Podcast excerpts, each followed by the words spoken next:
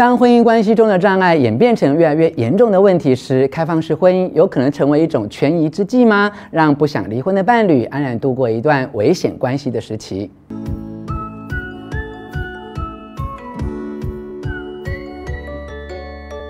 我是吴若权，欢迎你来到幸福书房，邀请按下铃铛，免费订阅我的频道。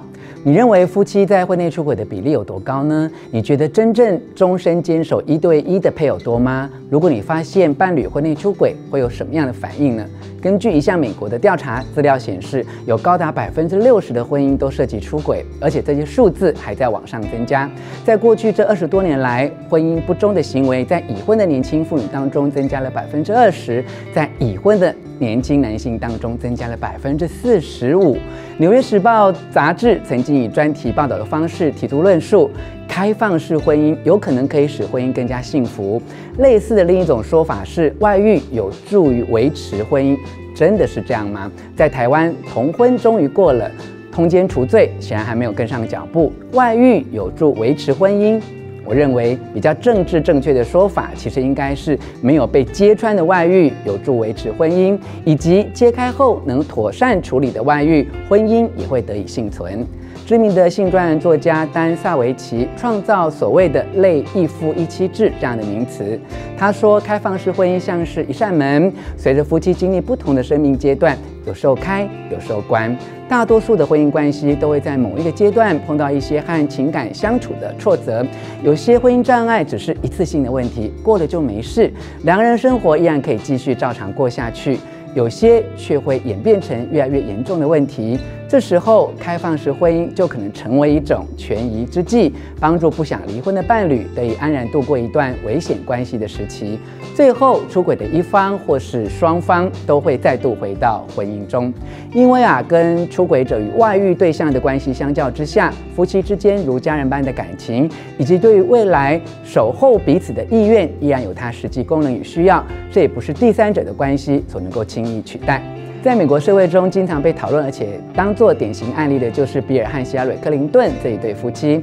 也许维持开放式婚姻对他们来说，并不是出于自己的选择，但因为伴侣多年累积下来的风流韵事，让他对婚姻不忠的事实变得非常明显。然而，夫妻之间还有基于政治或其他利益结合的关系，依旧是深刻而持久的。至少到目前为止，他们并没有办理离婚手续，无论在形式上或实质上，都依然是一对夫妻。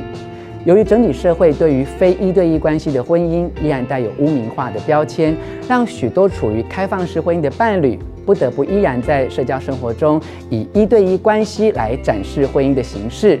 他们在亲友面前仍然以配偶的样貌出现，但大家心知肚明，只是嘴巴上不说破，其中一方或双方有婚姻之外的感情关系。尤其以好莱坞的明星来说，开放式婚姻似乎是一种维持婚姻的生活方式。这些绯闻频传的明星夫妻档，很少从一而终。比起经常性的多次结婚又离婚、离婚又结婚，开放式婚姻的概念。更让他们随遇而安。由于网络科技的发达，让开放式婚姻比起过去而言更加容易许多。已婚的男男女女只要在荧幕上轻轻点一下，跃跃欲试着想要跟他发展婚外关系的对象就立刻出现在眼前。甚至有一些约会网站专为开放式婚姻者提供配对的服务。过去有一些传统妇女只能忍受丈夫在外面拈花惹草，自己独坐在家里生闷气，被迫接受单向的开放式婚姻。如今因为这样的约会网站而可以轻易解放自己，甚至以自己的出轨对先前外遇的丈夫展开报复行动。在我个人的观察中，这样的约会网站早已经遍及亚洲，触及台湾。传统观念中对于婚姻的信任是彼此忠贞不二。而未来对于婚姻的信任，有可能改写为：我知道你正在出轨，但我们依然会继续在一起。